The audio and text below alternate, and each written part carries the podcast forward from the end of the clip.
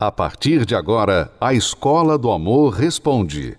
Apresentação: Renato e Cristiane Cardoso.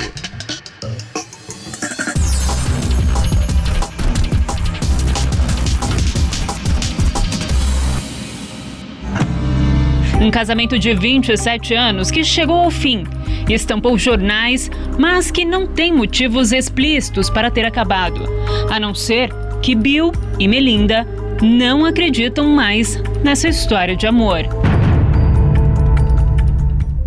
O casal Gates anunciou o divórcio através das redes sociais. Depois de muito pensar e trabalhar muito em nosso relacionamento, tomamos a decisão de terminar nosso casamento. Nos últimos 27 anos, criamos três filhos incríveis e construímos uma organização que funciona em todo o mundo para permitir que todas as pessoas levem uma vida saudável e produtiva. Continuamos compartilhando a crença nessa missão e continuaremos nosso trabalho juntos na Fundação, mas não acreditamos mais que podemos crescer como um casal na próxima fase de nossas vidas. Pedimos espaço e privacidade para nossa família no começo desta nova vida. Bill Gates, cofundador da Microsoft, é o quarto homem mais rico do planeta. No ano passado, Melinda Gates, cientista da computação, foi destaque da revista Forbes como a quinta mulher mais poderosa do mundo. Mas nem o sucesso, a inteligência, tampouco o dinheiro impediram o fim deste casamento. Bill e Melinda tiveram três filhos. A família, apesar da fama, sempre tentou manter o máximo de discrição. Publicamente, o casal nunca transpareceu qualquer desentendimento. Os dois estão à frente da Fundação Filantrópica Bill and Melinda Gates, que se tornou uma das maiores organizações de caridade do mundo. E depois de 27 anos, quase três décadas dessa parceria de sucesso inegável, talvez tenha faltado inteligência, justamente para o amor. Porém, o ex-casal garantiu que continuarão trabalhando juntos à frente do trabalho humanitário. Mas Melinda se posicionou.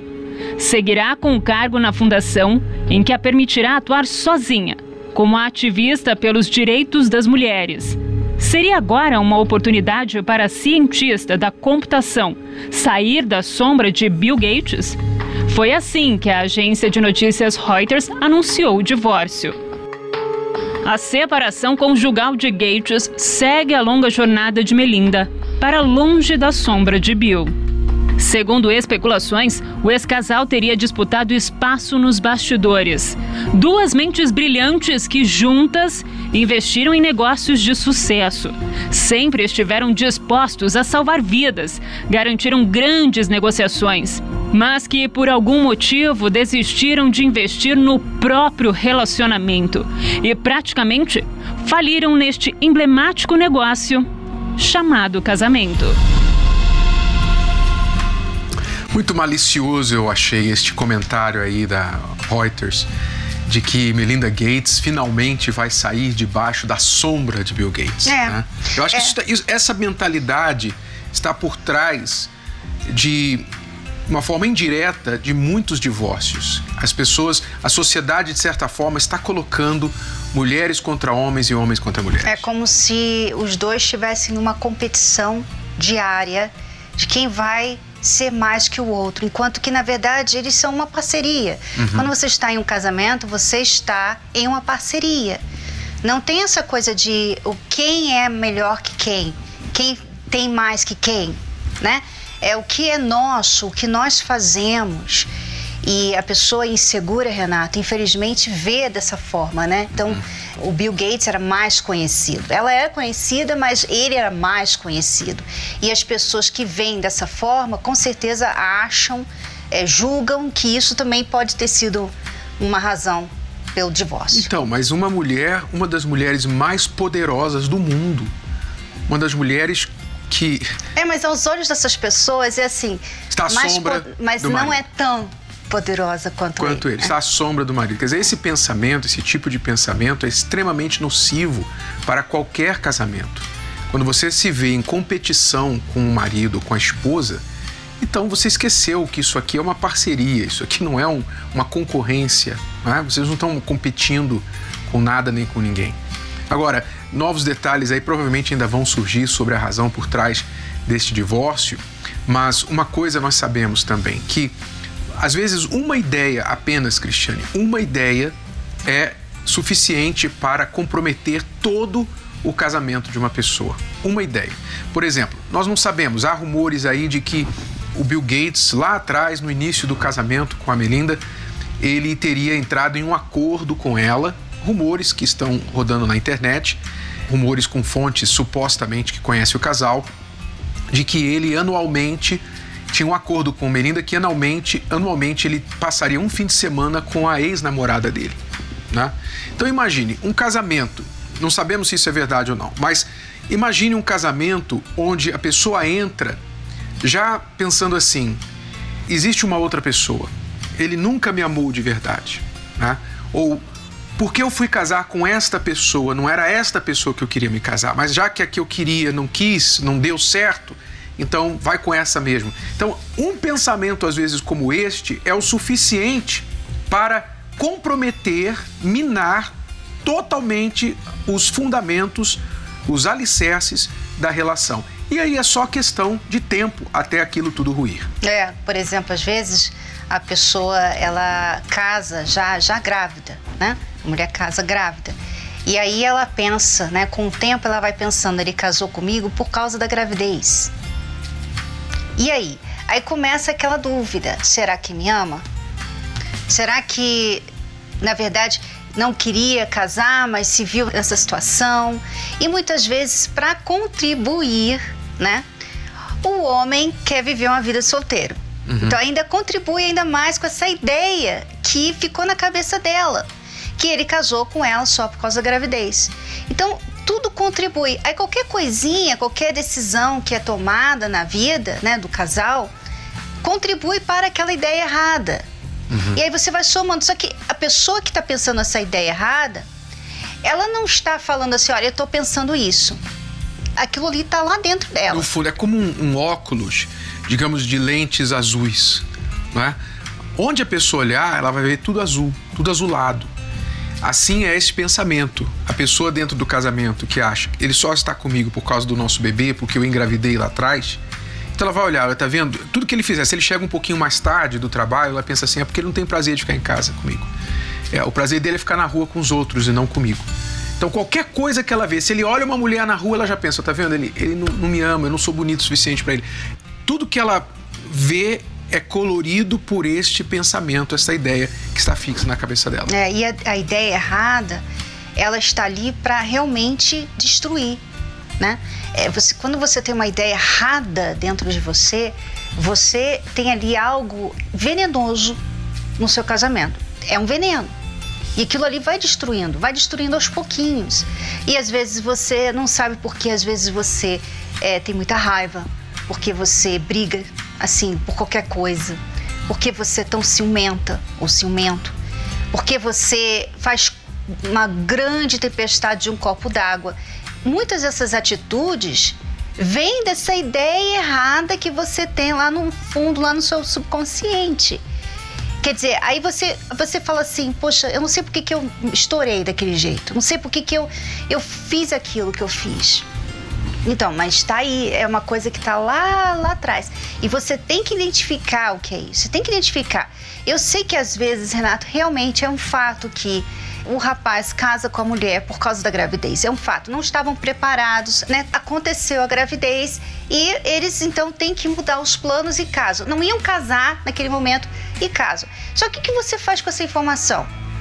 Eu agora, a partir de agora, o que eu posso fazer com isso aqui, né? É, não é o ideal, não é o ideal. Não era isso que a gente queria. Mas o que, que eu vou fazer com isso agora? Né? Uhum. Mas em vez de as pessoas serem práticas com isso, elas, elas preferem complicar e preferem usar aquilo contra elas mesmas e contra o relacionamento. É, nós não estamos amarrados ao significado dos fatos. Você está amarrado aos fatos. Por exemplo, você nunca vai mudar o fato de você ter se casado grávida ou depois que engravidou, né? Você nunca vai mudar isso. Mas você pode mudar o significado disso. Se você mantém o significado, ah, ele está comigo só porque eu engravidei, Então isso vai destruir teu casamento. Ou então, o contrário, eu só estou com ela porque eu quis assumir essa criança.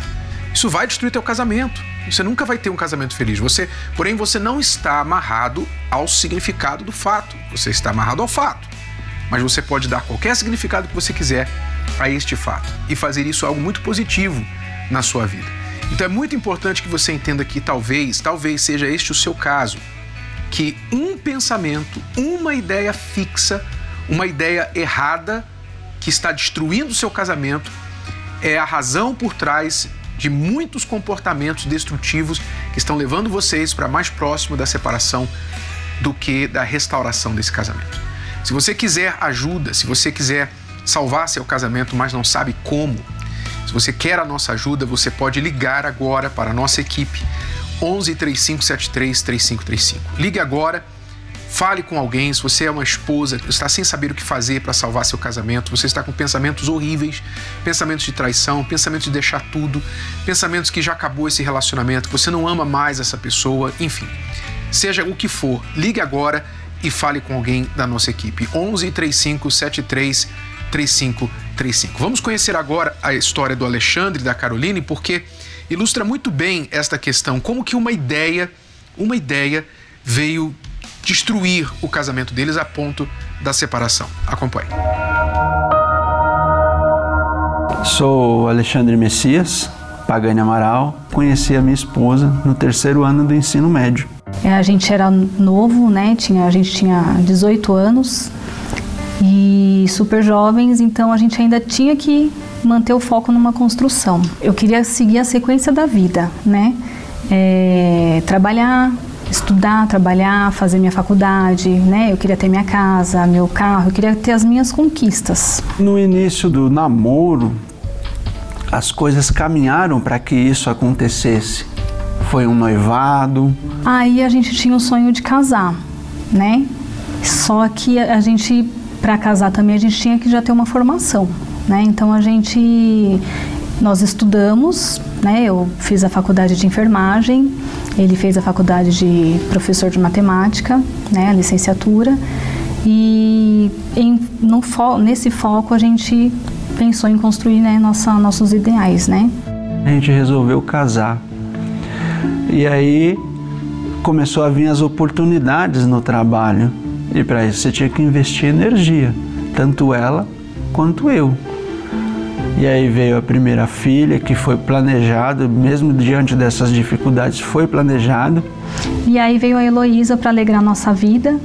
E com, no decorrer, né, três anos depois, a gente pensou em ter mais um bebê. E aí veio o Heitor. E eu me via vitorioso por conta disso. Só que eu não conseguia lidar com algumas dificuldades do casamento.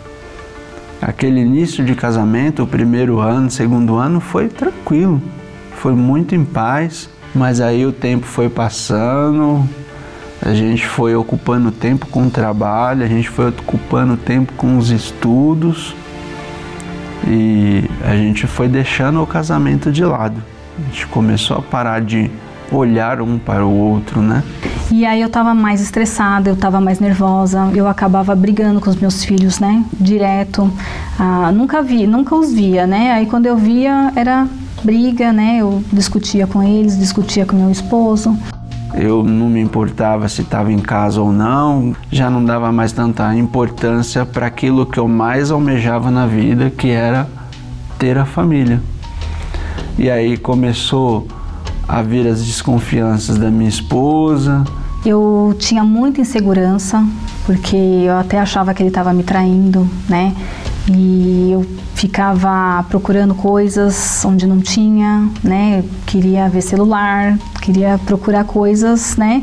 Para ver se eu encontrava alguma coisa. Uma dessas provocações eu falei para ela: olha, temos patrimônio, temos carro bom, temos casa boa e temos dinheiro.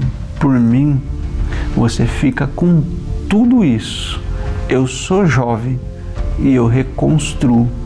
Vou arrumar as malas e estou saindo de casa. Arrumei as malas, eu cheguei aí para casa da minha mãe. Aí quando ele falou de divórcio, aí eu entrei em depressão porque eu achei que, né, nunca um dia isso poderia acontecer. né? São 21 anos juntos, né?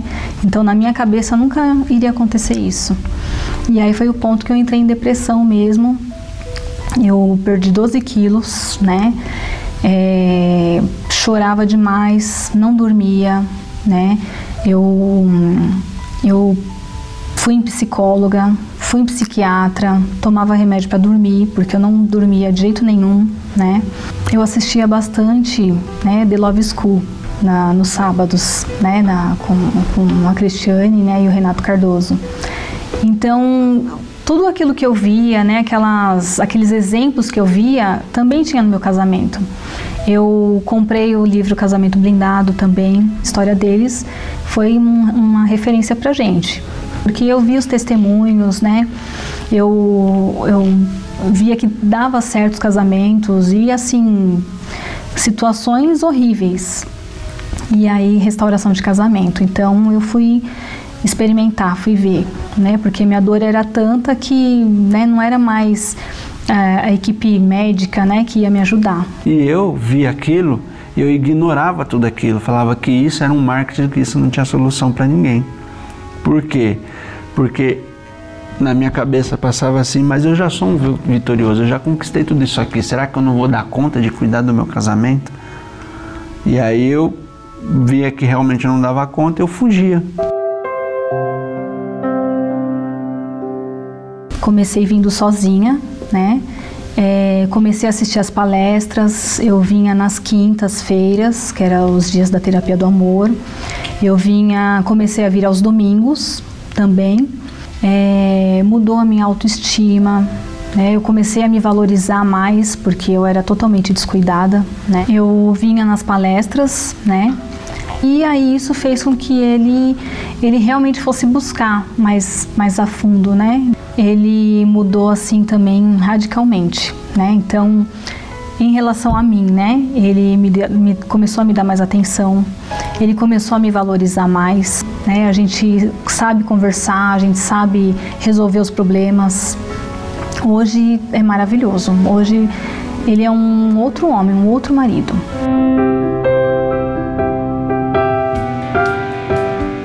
Então, eles mudaram quando? Quando assistindo um programa, sem saber o que fazer, a Carolina já tinha ido para a psicóloga, com depressão, depois da notícia da separação, o Alexandre já tinha ido de volta para a casa dos pais, enfim, não sabia o que fazer, mesmo se amando. Mas assistindo o programa, decidiram dar uma oportunidade. Ela primeiro, ela veio primeiro. É importante enfatizar isso, Cristiane, porque as pessoas pensam assim: ah, mas se meu marido não quer, se a minha esposa não quer, não adianta eu ir sozinha. É aquela história, né? Duas andorinhas, andorinha sozinha não faz verão. Mas ela começou sozinha. E é. hoje está aí com o marido do lado. É. é incrível como que a fé funciona, né? Porque um dia a Caroline, ela creu. Ela creu e ela falou assim: Eu vou lá. Eu vejo exemplos, eu vejo que pessoas que estão numa situação pior que eu, né? Que ela, ela viu histórias horríveis que foram transformadas. Então ela creu. E quando ela creu, quando a pessoa crê, ela pensa assim: bom, eu vou lá e eu vou fazer a minha parte. Quando a pessoa não crê, Renato, quando a pessoa fica assim, ah, não sei não, ah, aí ela começa a dar desculpa, ela começa a falar, ah, é, o meu marido não quer, a minha esposa não quer, ah, ele não vai mudar nunca, ah, isso aí que vocês falam, é vocês que tiveram sorte. Então, a chave aqui é crer. Se você crê, você vai fazer o que você tem que fazer. Se você não crê, você vai ficar aí assistindo a vida dos outros que creram. É, e o problema é crer no mal, mas não crer no bem. É. A pessoa crê, por exemplo, ela, ela crê que uma pessoa é capaz de destruir o casamento, mas ela não crê que uma pessoa consegue restaurar. Ela não crê. Então, você acredita que esses depoimentos que a gente mostra aqui são pagos, são atores, são pessoas que estão recebendo dinheiro para falar, para encenar. Você tem um pensamento para o mal, mas você não pensa, mas e se for verdade? Como a Carolina falou, poxa, ajuda tantos outros casais, por que não a nós? Então, o seu problema talvez não é a falta de fé, mas é uma fé contrária, uma fé que é contra você. Você acredita no mal, mas não acredita no bem. Você acredita no fim do seu relacionamento, mas não acredita na restauração dele. Então, Enquanto você tiver essa fé negativa, realmente não adianta nem você tentar. Você só vai perder seu tempo. Mas se dentro de você há uma fé positiva, há uma gota de esperança, de sinceridade, você diz assim: olha, se há um jeito de salvar meu casamento que eu ainda não tentei, eu quero saber como. Eu quero descobrir. Então, se há isso aí dentro de você, nós podemos te ajudar. E, e, eu digo mais, Renato: a pessoa que assiste a gente, eu creio que ela tenha esse pingo aí de esperança. Porque se ela não, não cresce, ela não ia assistir ela simplesmente não ia assistir porque ela, ela não ia querer ficar vendo uma coisa que ela não crê. Ou pelo menos ela quer crer. Ela, ela quer crer. Ela tem aquele pingo assim lá no fundo. Talvez ela fala muita coisa por fora, mas lá no fundo ela sempre assiste, né? Porque lá no fundo ela quer, ela tem esperança.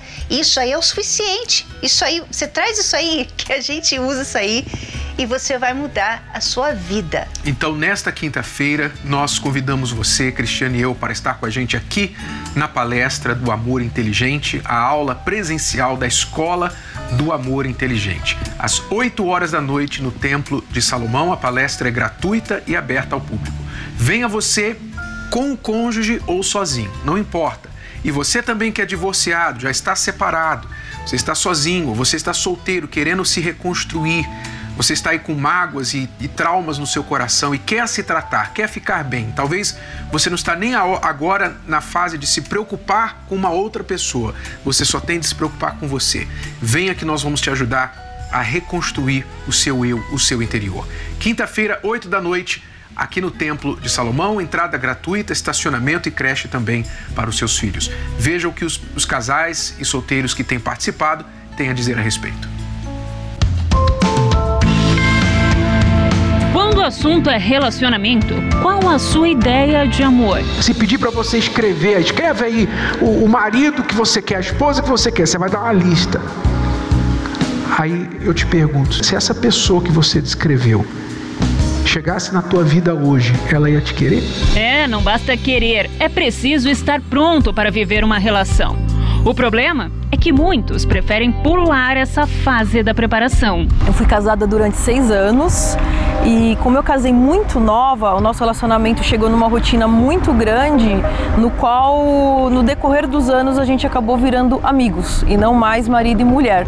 Eu comecei a achar que eu deveria curtir mais a minha vida por eu ter casado nova, eu não tinha aproveitado nada, eu tinha esse pensamento que eu não tinha aproveitado nada. E eu comecei a, ir em shows de rock, a casas de rock, porque eu gostava muito de rock clássico, e lá eu preenchia o meu vazio. Muitas vezes somente curtindo as músicas e outras vezes é, ficando com, com homens no qual também não tinha nenhuma é, perspectiva de ter um relacionamento sério, porque eu tinha a intenção de nunca mais me casar. Eu foquei 100% na minha vida profissional onde eu fiz uma carreira muito sólida em empresas multinacionais, que eu tive cargos altíssimos e esses cargos que eu tive me impossibilitava também de ter um relacionamento, porque eu viajava muito. E o meu fundo de poço foi quando eu perdi toda a minha vida financeira. Perdi esse emprego maravilhoso, aí depois disso fui perdendo minha casa, perdi carro, perdi tudo.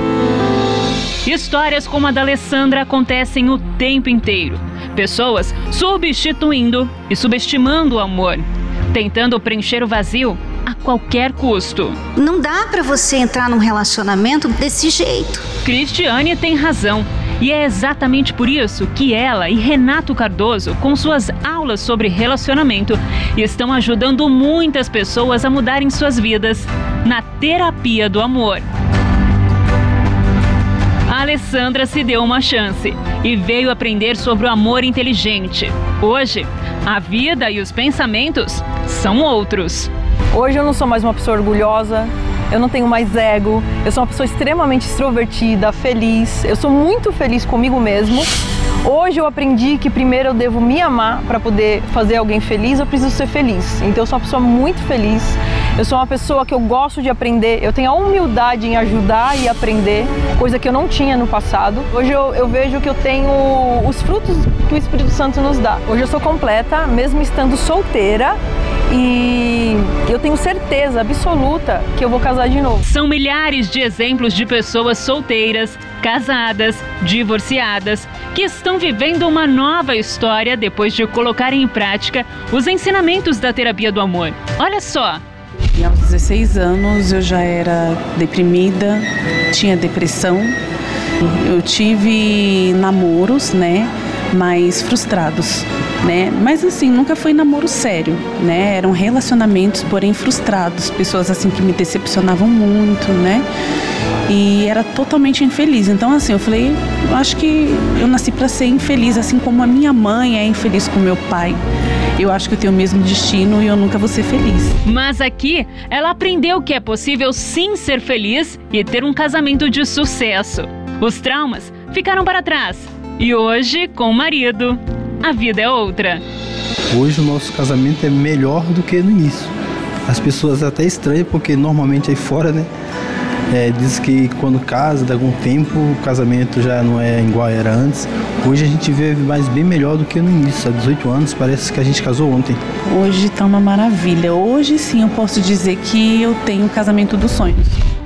Investir na vida amorosa com inteligência vale a pena. Participe da Terapia do Amor nesta quinta-feira às 20 horas no Templo de Salomão, com Renato e Cristiane Cardoso. Entrada, estacionamento e creche para os seus filhos são gratuitos.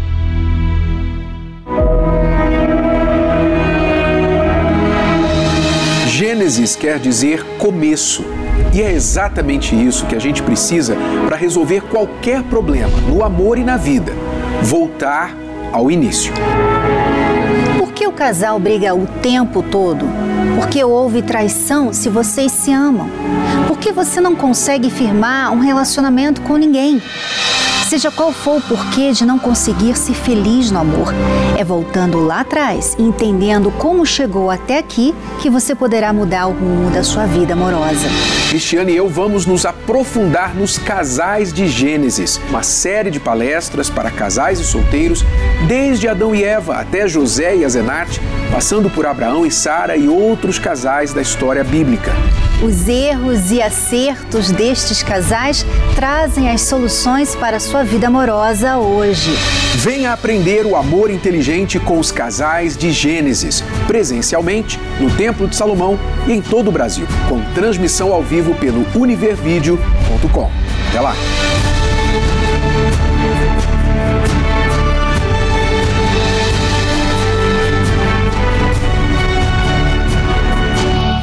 E dentro desta série dos casais de Gênesis, nesta quinta-feira, os que participaram conosco na última quinta da Terapia do Amor concluíram o assunto de Abraão e Sara. Nós vamos, nesta quinta-feira, colocar o nosso Isaac no altar. Você sabe que eu estou falando se você esteve com a gente. E vamos começar a entender a história de Isaac e Rebeca. Cristiane, como que surgiu esse casal que tem tantas lições? É uma das histórias mais. dos romances mais lindos de Gênesis, né? Que é, é Isaac e Rebeca, como eles se encontraram, como foi esse encontro, por que essa escolha. Tudo isso aí vai ajudar muitos casais e solteiros. Então, você que quer aprender com o início de tudo, com Gênesis, não perca nesta quinta-feira a nova fase da palestra com o casal Isaac e Rebeca. 8 horas da noite, Cristiane e eu esperamos por você aqui no Templo de Salomão, Celso Garcia 605, no Braz. E não se esqueça, você já não tentou de tudo se ainda não tentou a terapia do amor. Até lá. Até lá. Você pode ouvir novamente e baixar esse episódio da Escola do Amor Responde no app Podcasts da Apple Store e também pelo Spotify e Deezer.